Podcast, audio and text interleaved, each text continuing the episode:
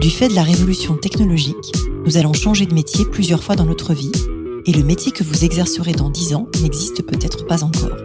Je m'appelle Isabelle Rouen, je suis entrepreneur et fondatrice du cabinet de recrutement de dirigeants Colibri Talent. Tous les jours, j'accompagne des femmes, des hommes et des entreprises qui se transforment et qui transforment leur métier. Avec ce podcast et métiers du futur, je vous propose de rencontrer des dirigeants, des entrepreneurs, des chercheurs, bref, des personnes inspirantes qui vont partager avec vous leur parcours et leur vision du futur de leur métier. Bonjour à toutes et tous et bienvenue dans le podcast Les métiers du futur. Aujourd'hui, je reçois Christelle Merter. Christelle, vous êtes diplômée de l'école des arts et industries textiles depuis 99 et vous devenez directrice qualité de Happy Chic pendant 9 ans avant de fonder la Gentle Factory en 2013 en intrapreneuriat. La marque française La Gentle Factory allie style et conviction pour proposer des vêtements de qualité pour un look casual. Vous proposez des t-shirts, des suites modernes pour femmes, pour hommes, qui alternent entre sobriété et messages rafraîchissants. L'épisode d'aujourd'hui est donc consacré à la mode du futur, éthique et responsable. Bonjour Christelle. Bonjour Isabelle. Bah, bienvenue au micro du podcast. Merci d'avoir accepté mon invitation. Et euh, la première question que j'avais envie de vous poser, c'est de comprendre en fait ce qui vous a mené à créer la Gentle Factory, à l'intrapreneuriat, à l'entrepreneuriat. Comment vous en êtes arrivé à créer cette marque? Alors, euh, certainement une petite pré-crise de la quarantaine, avec une quête de sens euh, sur mon métier. J'étais, euh, comme vous l'avez dit, directrice de la qualité et du développement durable au sein d'un grand groupe. Du coup, je me déplaçais beaucoup en Asie, j'allais beaucoup au Bangladesh, en Chine, en Inde, et je me suis retrouvée sur mon dernier déplacement au Bangladesh à me demander ce que je faisais là. parce que même si j'accompagnais les fournisseurs dans une démarche de progrès, d'un point de vue éthique social, pour respecter les normes du coup réglementaire par rapport aux situations de travail des salariés qui fabriquaient les produits qu'on commercialisait. J'avais l'impression que je cautionnais un système euh, d'exploitation qui correspondait pas tout à fait à ce que je voulais faire. Et donc, du coup, j'avais eu la chance d'être dans un groupe qui avait les moyens à ce moment-là de me permettre de réfléchir à un projet différent. Et je suis rentrée, j'ai dit, je veux changer de job. On m'a dit, OK, qu'est-ce que tu veux faire? Je veux réfléchir à la commercialisation d'une offre mode et responsable, hein, parce qu'en plus, on avait une vision qui correspondait à ça. On m'a dit, OK, vas-y, on te met en congé pendant quatre mois, j'ai eu la chance de pouvoir être détachée de mon job, de réfléchir à ce que je voulais faire, présenter mon futur métier en comité de direction, et ils ont dit oui. C'est génial comme histoire. C'est vrai que ça donne très envie. Alors moi, je parle pas de crise de la quarantaine, je parle de middle life shift. Mais en tout cas, je trouve ça très intéressant, effectivement, que ce soit une quête de valeur qui a amené ça. Et puis surtout que Happy Chic vous ait donné la possibilité de vous incuber vous-même euh, tout en restant salarié. C'est une chouette aventure. Je dis toujours que j'ai eu de la chance. Alors on me répond souvent, je l'ai provoqué ma chance. On a la chance qu'on mérite, c'est exactement ça. Voilà. Bon, au final, ils m'ont quand même laissé la chance de le faire, de tester, parce que c'était quand même un peu fou. J'étais ingénieur textile. Euh, enfin, je le suis toujours d'ailleurs. Donc, euh, je sais pas ce que c'est que le marketing, je sais pas ce que c'est que la com, je sais pas ce que c'est que la construction d'une offre. Et au final, on m'a dit, OK, ma grande, t'as un projet, il est séduisant, vas-y, fonce. Moi, je trouve que c'est plutôt une belle opportunité justement de construire son métier du futur et sa marque du futur. Alors, la devise de la Gentle Factory, c'est Made with Heart, fabriqué avec le cœur. C'est parfait pour une marque portée euh, par l'amour de la mode, l'engagement et du travail bien fait. Est-ce que vous pourriez nous en dire un peu justement sur les engagements que vous avez pris vis-à-vis de vos clients, vis-à-vis de votre partenaire et peut-être même vis-à-vis de vous-même quand vous avez créé la Gentle Factory? Alors, on est né de l'idée un peu folle que on voulait consommer moins mais mieux, et surtout qu'on voulait plus reproduire de nouvelles matières. Bon, alors on n'y est pas tout à fait, mais en tout cas, on est né de l'idée du recyclage, en disant on va récupérer nos vieux vêtements en fin de vie, ceux dont nos clients n'ont plus envie, ne portent plus, et ceux qui ne sont pas réutilisables par d'autres en seconde main, on va les retransformer en matière première et on va en refaire quelque chose. Donc l'idée du coup du recyclage, de la réduction au maximum de l'empreinte environnementale, c'est ça qui nous a animés, et c'est comme ça que la fabrication locale est arrivée puisque à ce moment-là, quand on s'est dit, tiens, on a effiloché nos jeans, enfin, donc on les a transformés en matière première, on les a transformés dans, mis dans des grandes machines avec des petites griffes pour transformer le tissu, du coup, en matière. On s'est dit, ben, où sont nos fournisseurs bah, Nos fournisseurs, ils étaient en Asie. Ils sont toujours au Bangladesh. voilà. Et donc, on s'est dit, bah, si on veut vraiment être mieux disant, et en plus, on pensait, en étant dans la grande distribution, qu'on n'avait pas le droit à l'erreur, parce que sinon, on aurait pu se faire taper sur les doigts. Du coup, on a été jusqu'au boutiste et on s'est dit, ben, d'un point de vue environnemental, reproduisons local. Et donc, du coup, nos valeurs, c'est la réduction au maximum de notre empreinte sur l'environnement en utilisant des fibres naturelles, biologiques et ou recyclées, en produisant localement. Et on s'est dit, tiens, socialement, il nous manque un truc. Il nous manque un truc autour de euh, comment est-ce qu'on peut favoriser la réinsertion aussi professionnelle de personnes qui sont en situation fragile ou en situation précaire. Et donc, du coup, on a recours aussi à des entreprises adaptées. Voilà les valeurs. Et du coup, on transmet du coup cette proximité à la fois dans la fabrication et dans la relation qu'on a avec toutes nos parties prenantes, que ce soit nos partenaires fabricants, mais aujourd'hui nos revendeurs aussi.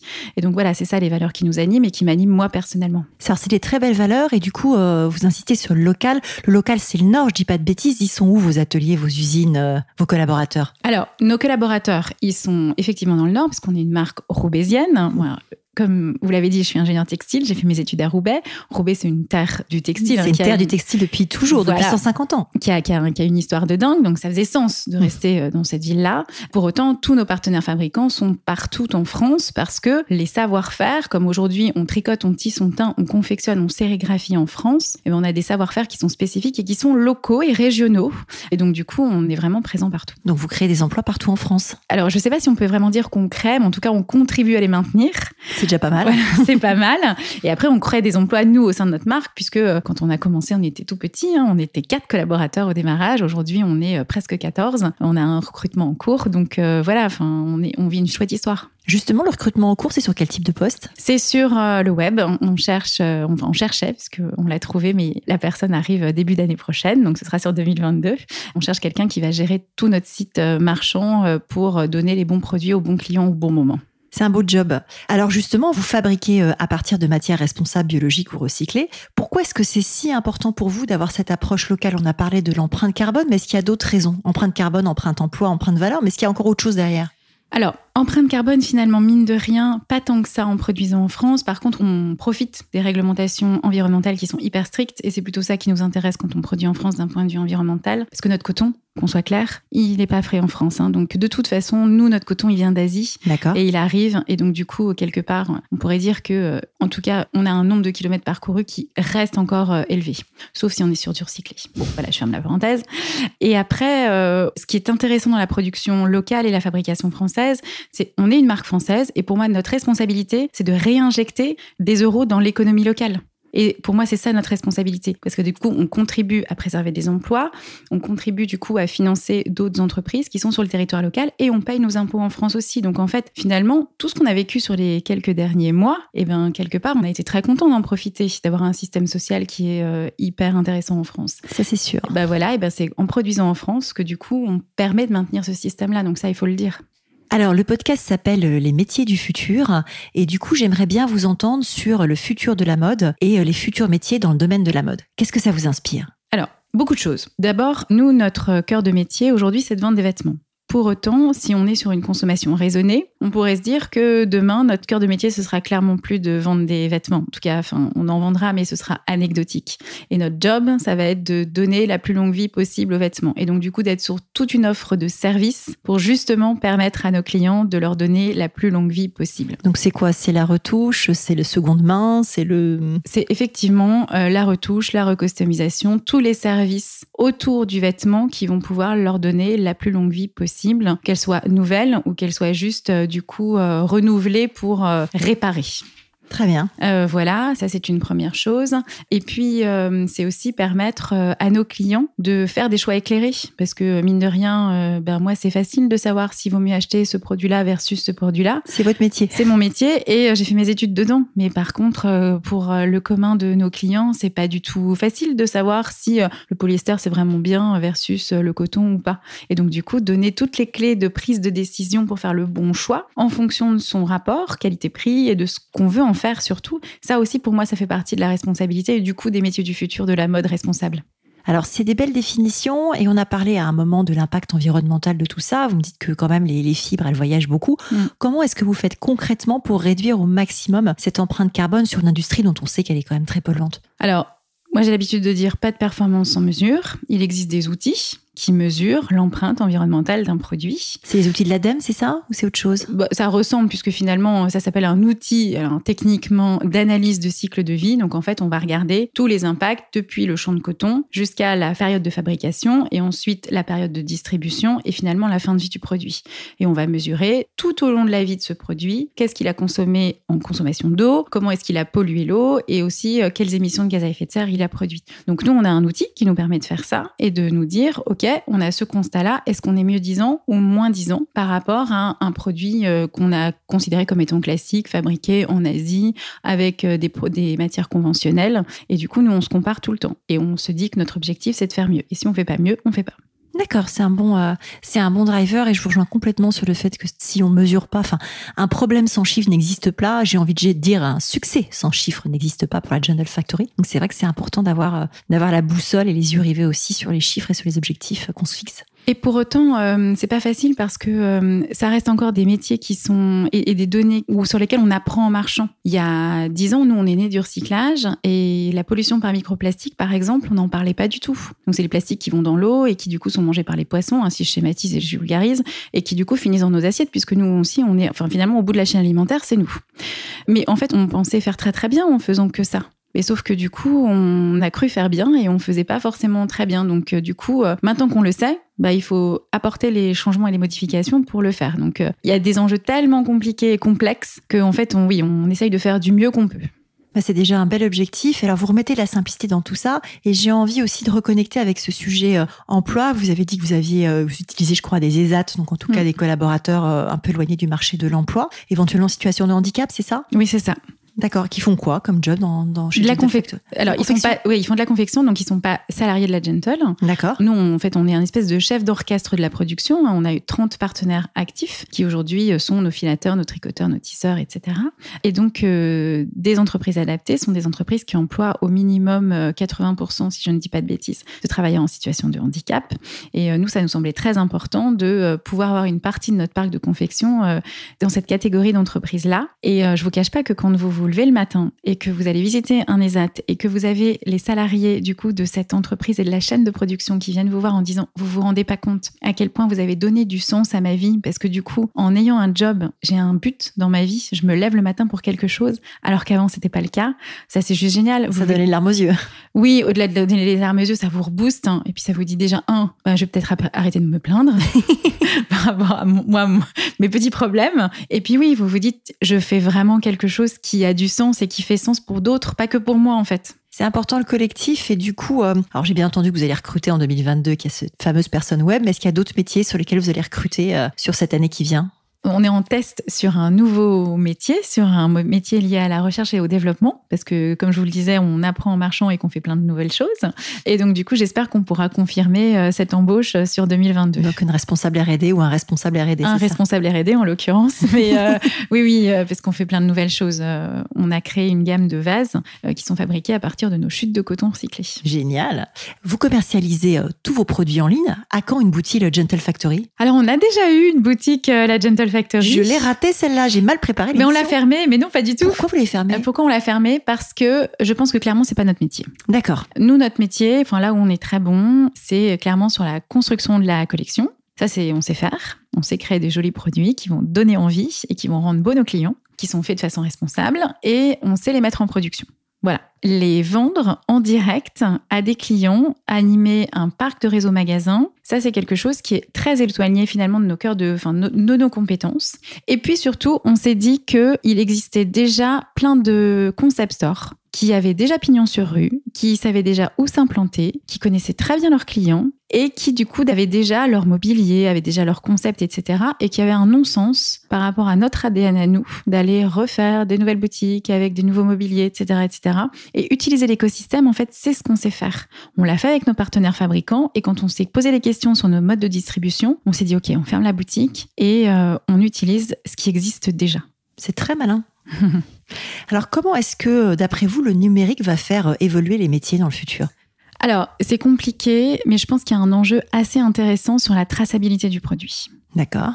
On pourrait avoir une espèce de cartographie liée au numérique. Alors, est-ce que c'est avec le blockchain, etc. Enfin, voilà, je vais pas rentrer dans les techniques, mais je pense qu'on pourrait avoir une cartographie qui permettrait de dire d'où vient le produit et mine de rien toute l'histoire. Et surtout, si on passe de la seconde main ou de la réparabilité, on pourrait vraiment avoir une carte qui permette de raconter toute l'histoire du produit. Mon rêve, ce serait d'aller jusqu'à une connexion avec la machine à laver, par exemple.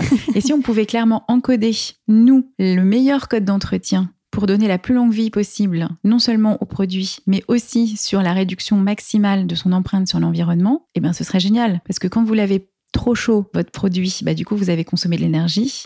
Quand vous l'avez lavé trop vite, alors que c'est pas nécessaire, eh bien, c'est pareil, vous allez polluer aussi, parce que je ne sais pas si vous le savez, mais la moitié de l'empreinte d'un produit provient de ce qui se passe une fois que le client il a acheté le produit. Ah, je ne savais pas du tout ça. Eh bien si. Dans l'entretien justement, dans le teinturier ou dans le lave-linge? Dans le teinturier, effectivement, dans le lave-linge, dans le séchage. L'affreux sèche-linge. Voilà, l'affreux sèche-linge, mais aussi ce que vous allez en faire en fin de vie. Et donc du coup, si la technologie pouvait nous aider par rapport à ça, pour donner du coup toutes les clés pour faire les bonnes choses au bon moment et tout en réduisant au maximum son empreinte sur l'environnement. Alors justement, on parle de technologie au sens large. Est-ce que vous pensez que la technologie euh, va avoir un impact sur les métiers à venir? Et si oui, lequel? Bah, comme vous le dites très bien, il y a plein de choses. En fait, euh, j'ai du mal à mesurer quels vont vraiment être tous les impacts, puisqu'il y a certainement plein de métiers dont on n'a pas du tout idée aujourd'hui. C'est l'objet du podcast. Mais voilà. et donc, comment est-ce que nous, ça va changer et enfin, organiser différemment nos entreprises? Je sais pas. En un, ça m'effraie pas. Deux, je trouve ça plutôt hyper motivant. On est quand même à une croisée des chemins où on a du coup des opportunités de dingue de faire des choses de façon totalement différente. Nous, on se dit bien qu'on veut muter pour devenir une véritable plateforme. Donc, on se doute bien que les choses vont vraiment muter. Dans quel sens et comment? On verra bien. Et on s'adaptera. Exactement. Quel conseil vous donneriez à une jeune ou à un jeune qui arrive aujourd'hui sur le marché du travail? Ah, c'est une excellente question. Euh, j'ai une équipe qui est très jeune, c'est quoi un jeune? À Gentle Factory? Un jeune, c'est quelqu'un qui a moins de 25 ans. D'accord. Voilà, parce que moi, je suis, j'ai passé 46 ans. Ça arrive à des gens très bien. J'en ai 45, donc on va, on va. voilà. Je ne sais pas quel âge ont mes euh, auditeurs et mes auditrices, mais je trouve que c'est intéressant d'inclure toutes les générations. On est amené à travailler une quarantaine d'années sous différentes formes, le salariat, euh, l'entrepreneuriat, euh, le mm. freelancing, et justement le fait de se dire qu'on inclut toutes les générations est hyper important. Donc un jeune, donc un jeune moins de 25 ans, ce qui m'interpelle beaucoup dans leur façon d'appréhender le travail, c'est que moi je suis partie d'une génération où le CDI c'était le Graal. Ben eux pas du tout. Et donc, euh, finalement, ils sont un peu des espèces de free. Enfin, je pense que leur rêve, hein, c'est d'être des freelances et de vivre mille vies différentes en même temps et d'avoir un équilibre entre leur vie pro et leur vie perso qui est bien plus importante que la nôtre. C'est intéressant. Donc, génération slasher, quelque part. Exactement. Voilà. Et donc, du coup, c'est le conseil que je leur donnerais, c'est quand même de se laisser du temps et de laisser du temps à l'entreprise qui euh, les accueille pour que euh, tout soit rentable pour l'un comme pour l'autre. Très intéressant. Et pour une personne en, en reconversion, quel conseil vous donneriez?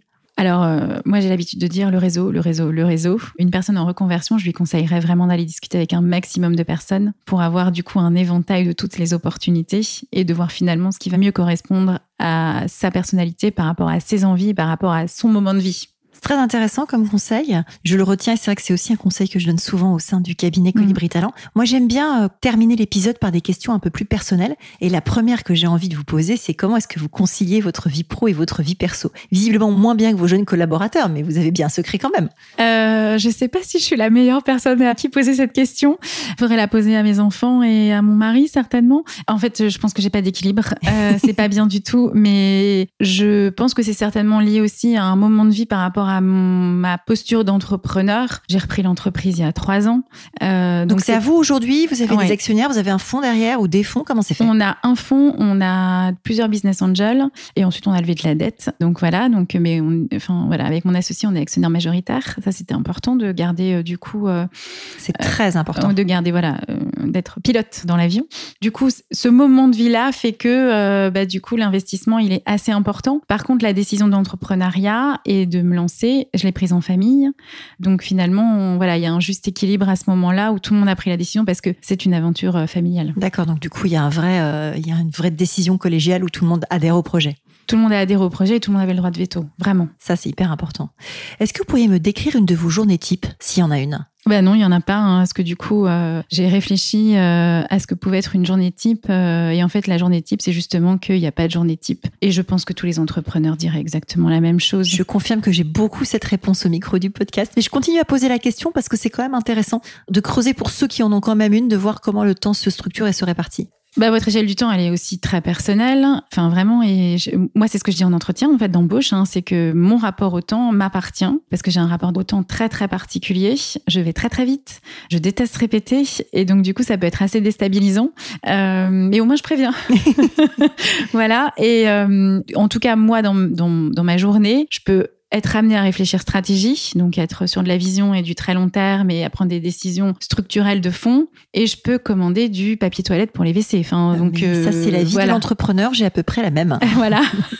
donc oui, c'est. Sauf que moi, je vais l'acheter moi-même parce que comme je suis solo entrepreneur, en l'occurrence, je vais à Super du coin acheter mes capsules de café euh, et mon papier toilette. Voilà. Donc c'est, enfin voilà, on fait un grand écart. C'est un exercice euh, en permanence. Donc il faut être à la fois très visionnaire et très dans l'opérationnel et finalement switcher euh, en permanence. Qu'est-ce qui vous fait lever le matin? Mon équipe clairement parce que ça c'est les 14 bientôt 16 c'est ça c'est hyper motivant. Il doit d'avoir un ça c'est le premier la première chose d'avoir une bonne ambiance et d'être euh, dans une enfin j'appelle ça la famille gentle. On a créé une conversation WhatsApp qui s'appelle gentle forever. Donc même quand vous quittez la gentle vous la quittez jamais tout à fait finalement.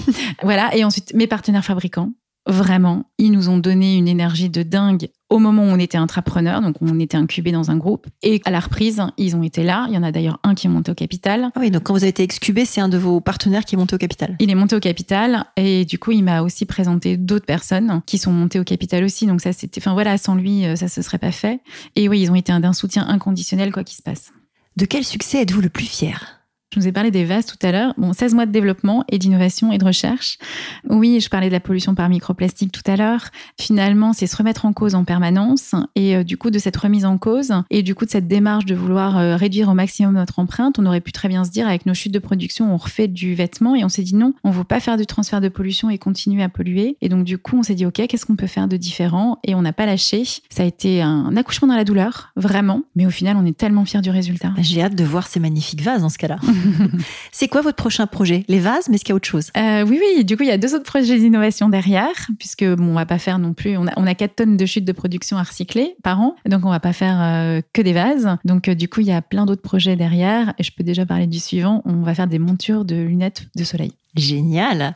Est-ce que vous avez un livre, un podcast, un média à conseiller aux gens qui s'intéressent à ce futur des métiers, de l'emploi et du travail? Alors, je vais répondre peut-être à côté de votre question. Moi, il y a un bouquin qui, du coup, m'a vraiment aidé au moment où je me suis lancée et où je me suis posée en disant, OK, je veux faire quelque chose qui a du sens. C'est le bouquin 80 hommes pour changer le monde. Bon, c'est pas des femmes, mais du coup, il y a des gens visionnaires, ultra inspirants qui ont du coup partagent une vision autour du développement durable et de leur conception de la vie euh, pour essayer de changer le monde. Et euh, voilà. Enfin alors il date un peu mais euh, moi ça m'a donné plein d'idées et en disant oui on peut être un chef d'entreprise et complètement dédié autour de la responsabilité sociale et environnementale. Hyper intéressant, bah, je le mettrai dans les notes du podcast du coup et vous en parlez avec des étoiles dans les yeux. C'est pas du tout radiophonique mais c'est très joli, donc je tiens à le, signaler.